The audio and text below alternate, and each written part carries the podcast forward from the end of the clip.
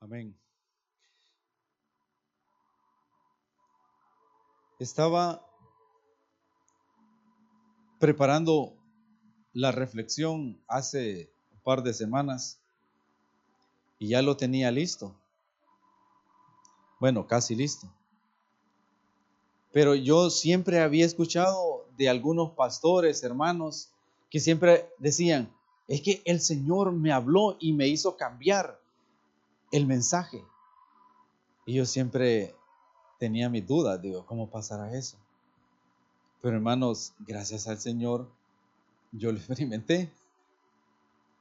Lo que yo voy a compartir esta noche es un anhelo de mi corazón. Todos ya lo sabemos. Y yo sé que aquí hay muchos que han leído la Biblia un montón de veces y creo que hasta de memoria no hemos de saber estos versículos o estas historias. Pero hermanos, cuando el Señor pone un sentir, tal vez uno responde, pero en este caso, digo yo, aunque sea yo, quiero hablarme a mí mismo a partir de este, este mensaje.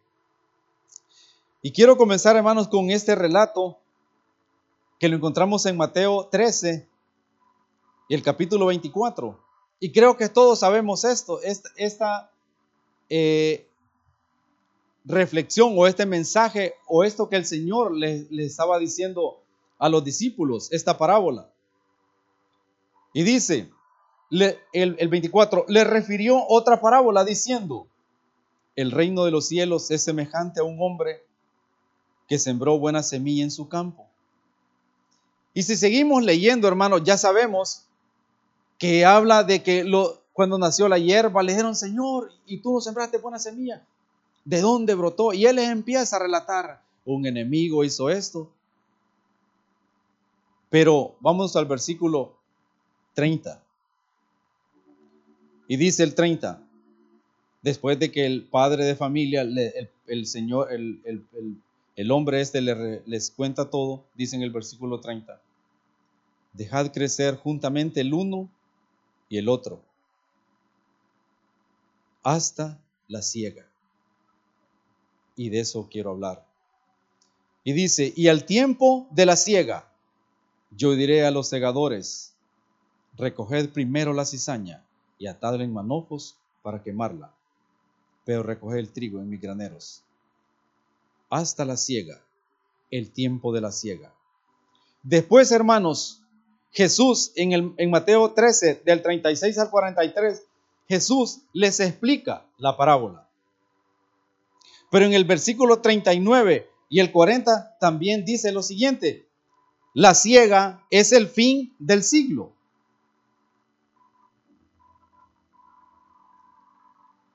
Y ahí es donde me quiero enfocar. Dios compara esta parábola con la ciega y la ciega es el fin del siglo. Esta parábola así como el sembrador, son de las parábolas, de las pocas parábolas que aparecen en los evangelios, donde se, registra su explicación por parte de Jesús. La verdad es que esta parábola tiene muchísimas enseñanzas, pero nuestra, para nuestras vidas espirituales. Pero nos queremos concentrar en la frase, la ciega es el fin del siglo. Y para entender un poco lo que es la, la ciega, dice que la ciega en lo natural es agricultura, actividad de cortar la hierba o el cereal maduro. Agricultura, época del año en que se realiza esta actividad.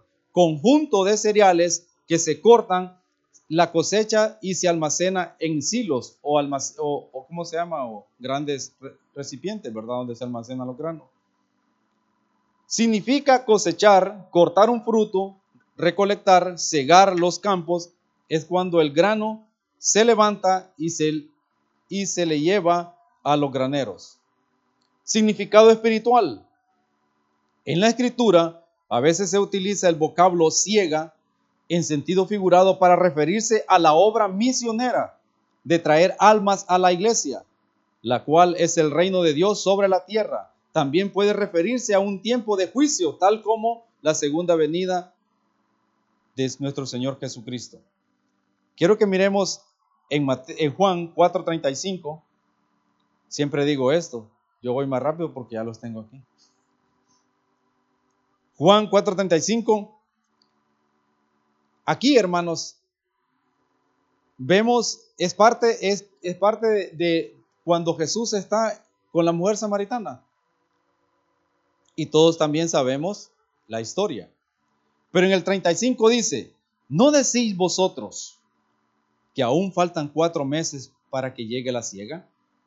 He aquí os digo, alzad vuestros ojos y mirad los campos, porque ya están blancos para la siega. Todavía faltan cuatro meses para que llegue la siega o cosecha. A los discípulos probablemente les cuesta entender la palabra, la palabra de su maestro, pero Jesús no les estaba hablando de cosecha de la cebada. Él quiere enseñarles lecciones importantes relacionadas con la cosecha espiritual, una recolección de personas.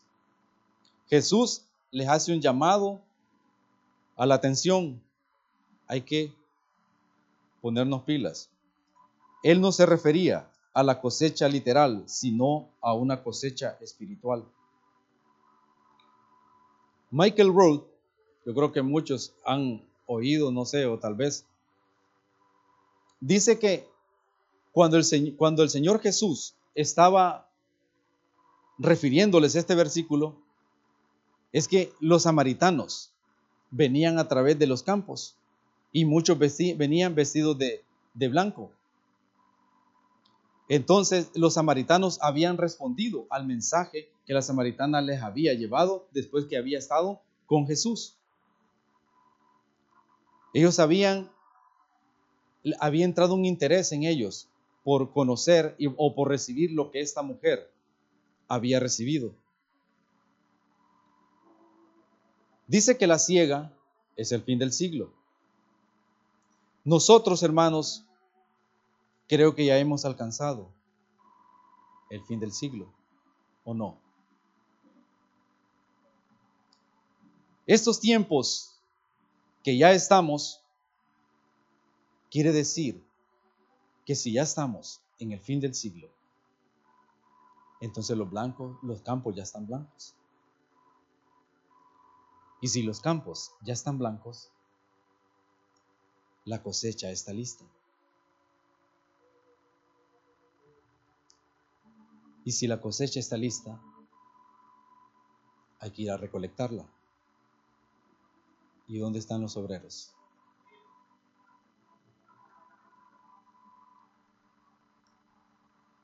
Y si los campos ya están listos, Dios anda buscando obreros para que recojan sus frutos. Miremos Lucas 10.2.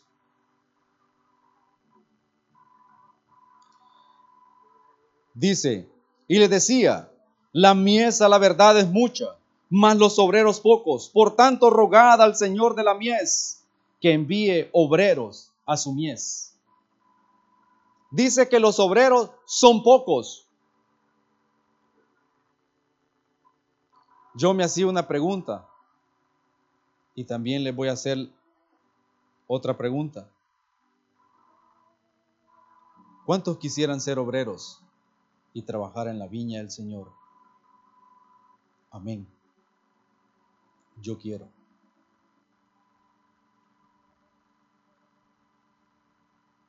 ¿Estamos listos para cegar los campos?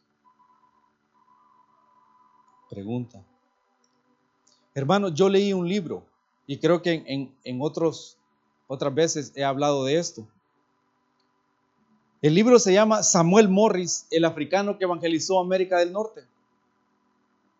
Y no quiero relatarles todo el libro, pero lo que sí les digo es que cuando él viajó de África a Estados Unidos, fue una travesía horrible para este hombre. Y de una manera sobrenatural, él llegó al lugar donde se encontraba el hombre por el cual había viajado él desde África. Y cuando él llega al lugar, exactamente en ese momento viene saliendo el pastor y le dice, a usted lo he venido a buscar. Y el pastor, mire, perdóneme, no lo puedo atender, voy a un funeral. pero le prometo que cuando termine el funeral voy a regresar y lo voy a atender. Yo lo espero, le dijo. Dice que el pastor fue al funeral, terminó el funeral y se le olvidó. Y se fue a su casa. Estando en su casa se acuerda que había un hombre que lo estaba esperando en la iglesia. Y le dijo a la esposa, ya vengo, porque tengo que atender a alguien. Y dice que cuando este pastor llega al enfrente de su iglesia, habían 17 personas postradas buscando el arrepentimiento, lleno del Espíritu Santo, porque este hombre les estaba compartiendo. ¿Por qué les comparto esto, hermanos? Porque Dios anda buscando hombres y mujeres que estén interesados en cosechar almas para el reino. Este hombre tenía un fuego, un amor por meter hombres y mujeres al reino de Dios.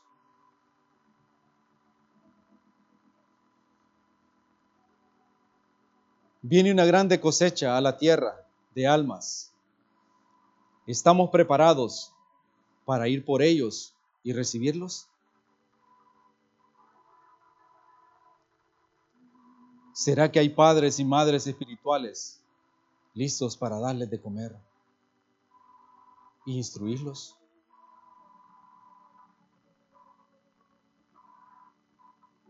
Dice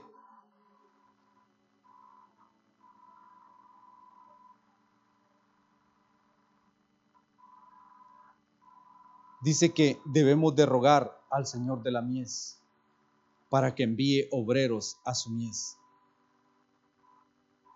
¿Será que estamos orando y clamando para que el Señor envíe esos obreros?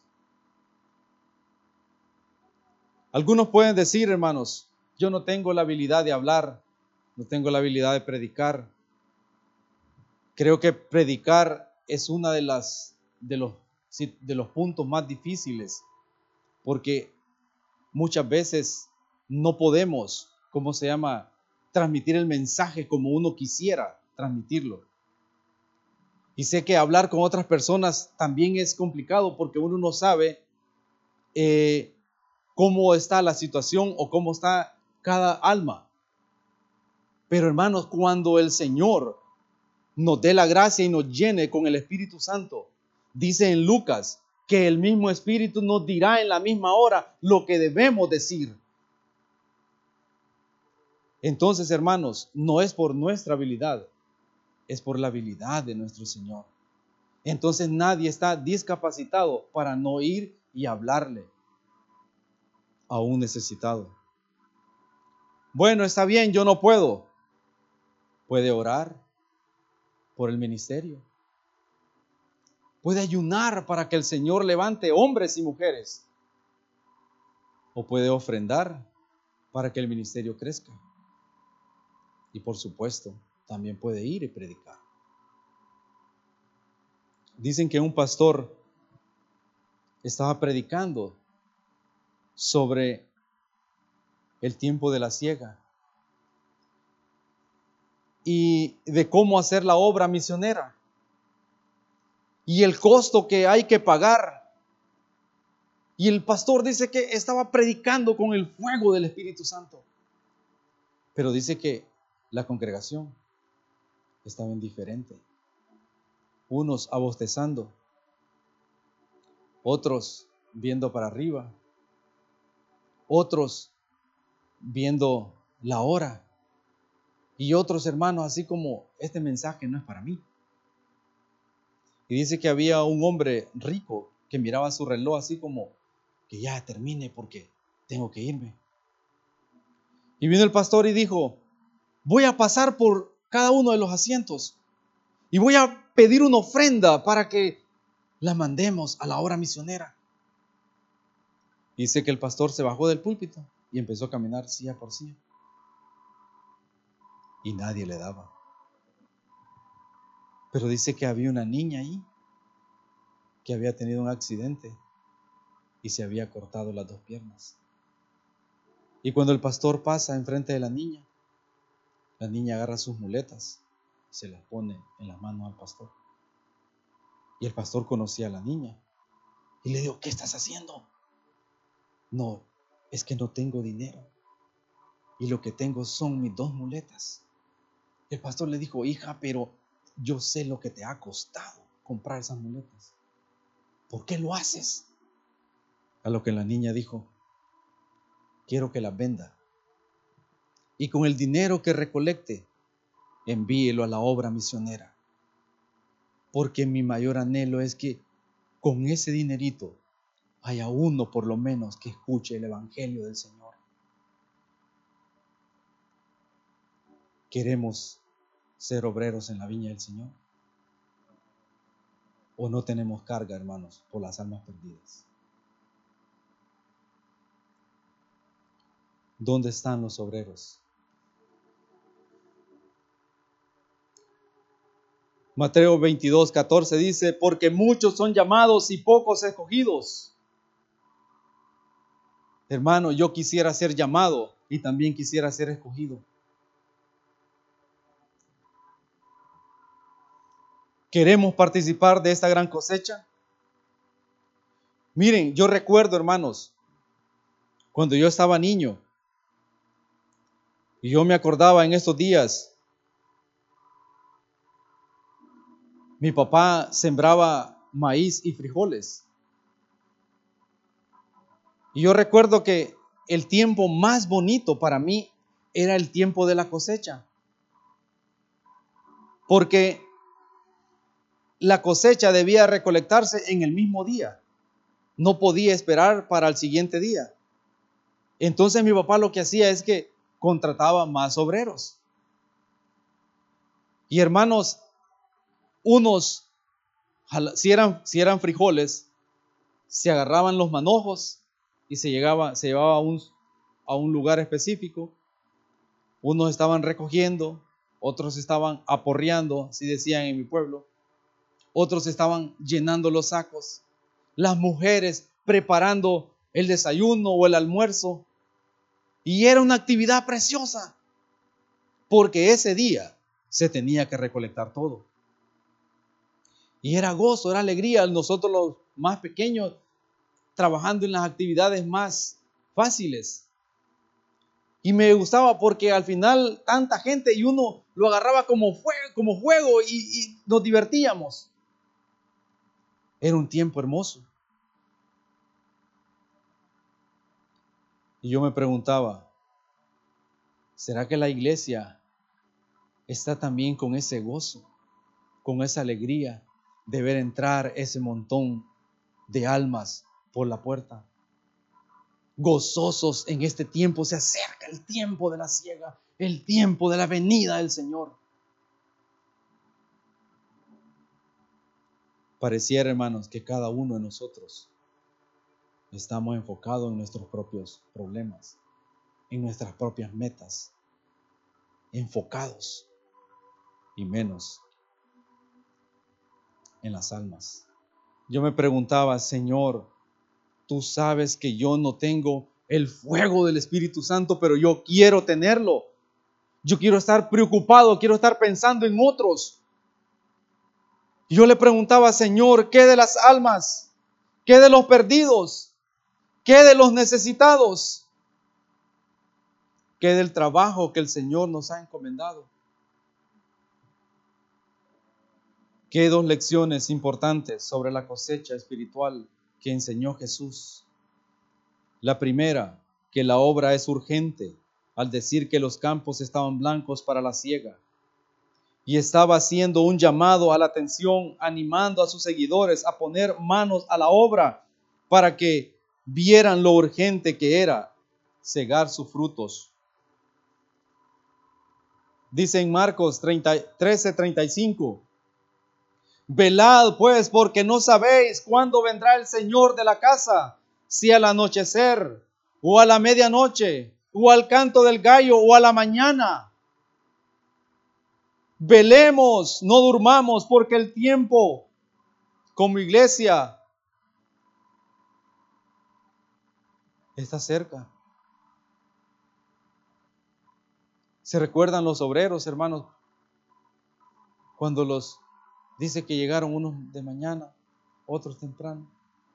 Dios nos va a pagar conforme lo que nosotros hayamos hecho.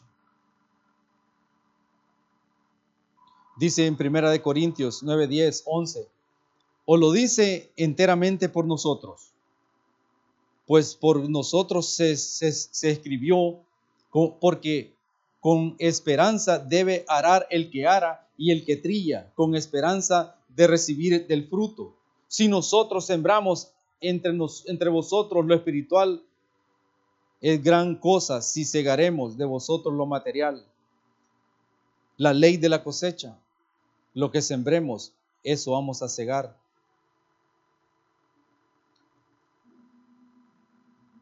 Hay muchos necesitados. Hay mucha gente con problemas. Y hermanos, a nosotros se nos ha dado parte de la verdad.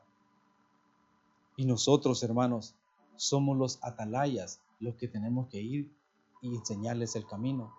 Me decía un, un hermano que ustedes lo conocieron, me decía, ¿qué es evangelizar, Ramón? No sé, le decía yo. Es que un hambriento le diga a otro hambriento dónde hay pan.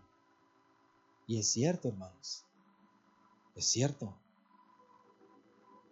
Saben, estaba viendo un documental con mi esposa sobre el universo.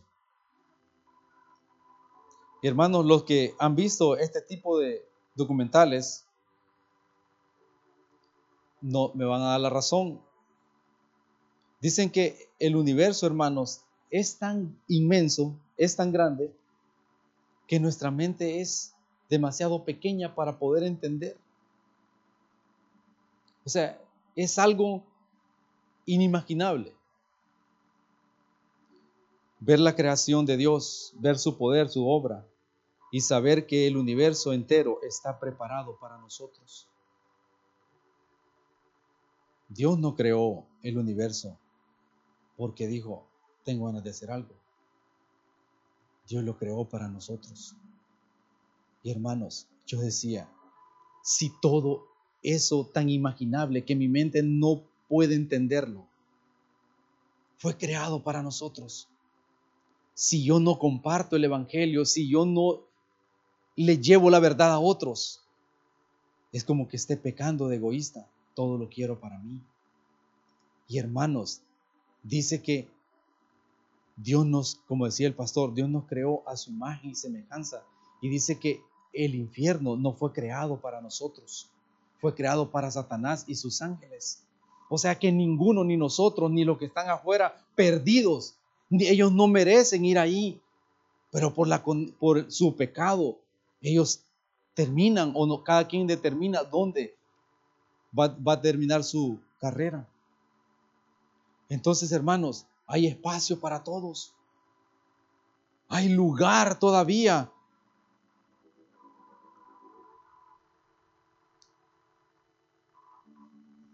entremos, metamos a otros al reino. La mies es mucha, los obreros son pocos.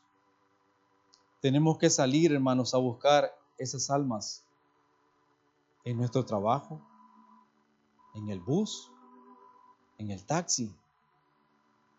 A mí me llamó la atención una hermana. Fuimos a un lugar y dejó un papelito al mesero una manera, hermano, uno no sabe si ese papelito va a ser la entrada al reino para esa alma. Pero es que, necesitamos que el Señor ponga el fuego del Espíritu Santo en nosotros. Podemos poner excusas, hermanos, como en Proverbio 24.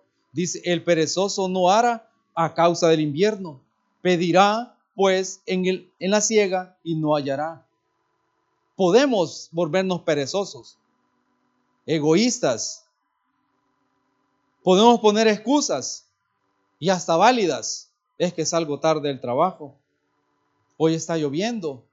Tengo pereza. Está haciendo calor. Tantas cosas, hermano. Tengo mucho trabajo. Pero el Señor nos ha encomendado, hermanos. Dice en Joel 1, 11.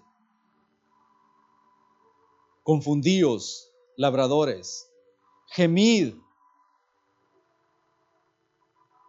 viñeros por el trigo y la cebada, porque se perdió la, mies del campo. La vid está seca y pereció la higuera.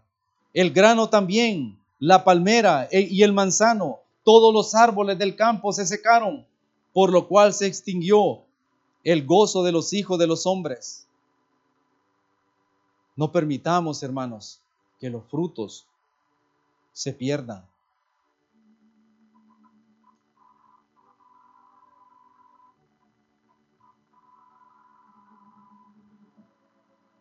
Saben, hermanos,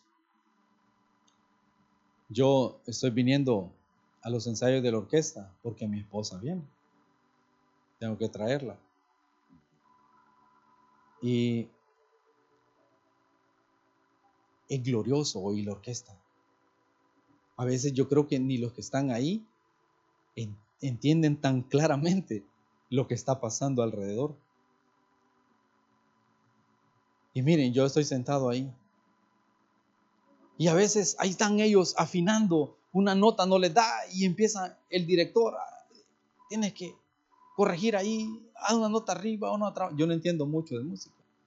Solo puedo leer las, las notas, ¿verdad? Las corcheas, las blancas, las negras, las redondas. Sé los tiempos, pero tampoco, y también me cuesta aplicarlos.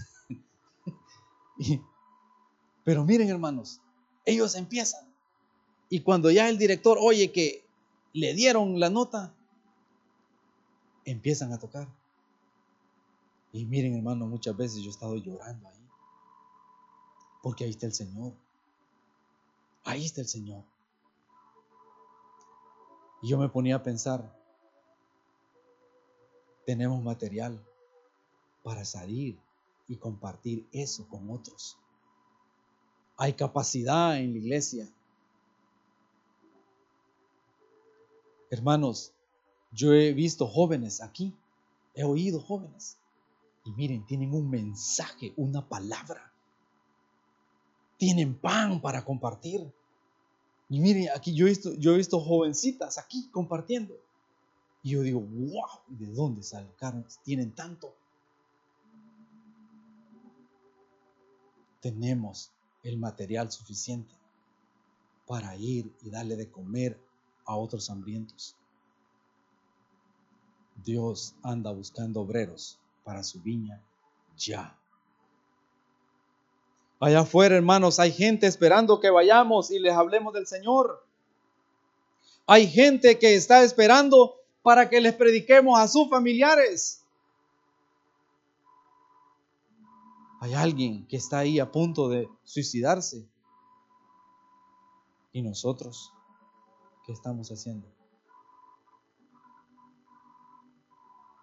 decía mi esposa, vienen tiempos donde miraremos la manifestación del Espíritu Santo y miraremos cosas tremendas. Y le digo, nosotros debemos anhelar de ser, que tenemos que ser parte de eso. Yo sí quisiera, hermanos. Yo sí quisiera. Hermanos, el rico clamó al padre Abraham y le dijo, Padre Abraham, envía a Lázaro, porque allá en el mundo, que le predique a mi familia, que no vengan a este lugar. Padre, envíalo. Y él le dice, profetas tienen. Hay necesidad, hermanos, porque el tiempo de la ciega ha llegado. Tenemos la responsabilidad de ir a mostrarles el camino a esos pecadores. Yo no sé, hermanos, si aquí, de lo que estamos hoy, cuántos han experimentado o Dios lo ha usado para hablarle a alguien y esa persona se ha convertido. No levanten la mano. Pero no sé cuántos. Pero miren, hermanos, si usted ya lo experimentó, no me va a dejar mentiroso. Hermano, es algo precioso. Es algo lindo. Y mire, hermano, si usted no lo ha experimentado, es algo precioso. Saber que ahí hay un alma, que usted fue usado para meterla al reino. Saben, hace años, muchos años, a mí me dieron la oportunidad de ir a acompañar a un pastor que lo mandaron a pastorear a una aldea, a un pueblo aquí en Honduras. Yo estuve ocho meses con el pastor. Y yo recuerdo que una tarde yo encontré un volante de una invitación, pero era un pedacito así. Entonces fui y le saqué copias y empecé a partir los pedacitos y empecé a repartirlos en el pueblo. Y pasó una semana y nada, volví a la siguiente semana y nadie llegaba. Un día agarré mis volantitos, subí una lomita y cuando bajé había una señora con sus dos hijos grandes y unos pequeños. Yo me la acerqué, la saludé y le dije que si podía compartirle del Señor. La señora aceptó y empecé a hablarle del Señor. Y el Señor descendió ahí. Estaba hablando con el pastor en estos días y le pregunté por esa familia. Hermano, me dice, todavía están perseverando. Y vieran mi corazón, hermano. Me llené de gozo, de alegría. Es que es precioso, hermano. Cuando usted, como Esteban, Dice que cuando Esteban falleció, murió y llegó al cielo, habían millones y millones que lo estaban esperando porque estaban en los lomos de él. Hermanos, necesitamos ir por esas almas perdidas.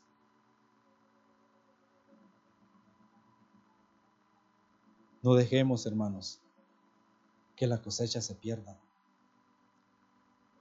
Son pocos los obreros. Dice que en Isaías 6, dice que el Señor pregunta, ¿quién irá? ¿Quién irá? Isaías dice, heme aquí, envíame a mí. Que nosotros podamos tener ese amor por las almas, ese fuego del Espíritu Santo, y que podamos decirle, heme aquí, Señor, envíame a mí. Tenemos que ser parte de ese ministerio. Dice en el Salmo 126, 5 y 6, los que sembraron con lágrima, con regocijo segarán. Irán andando y llorando el que lleva la preciosa semilla, mas volverán a venir con regocijo trayendo sus gavillas. Yo quisiera venir, hermanos, con regocijo y con esas gavillas en mis manos. ¿Cuántos quisieran trabajar en la viña del Señor? Dios les bendiga.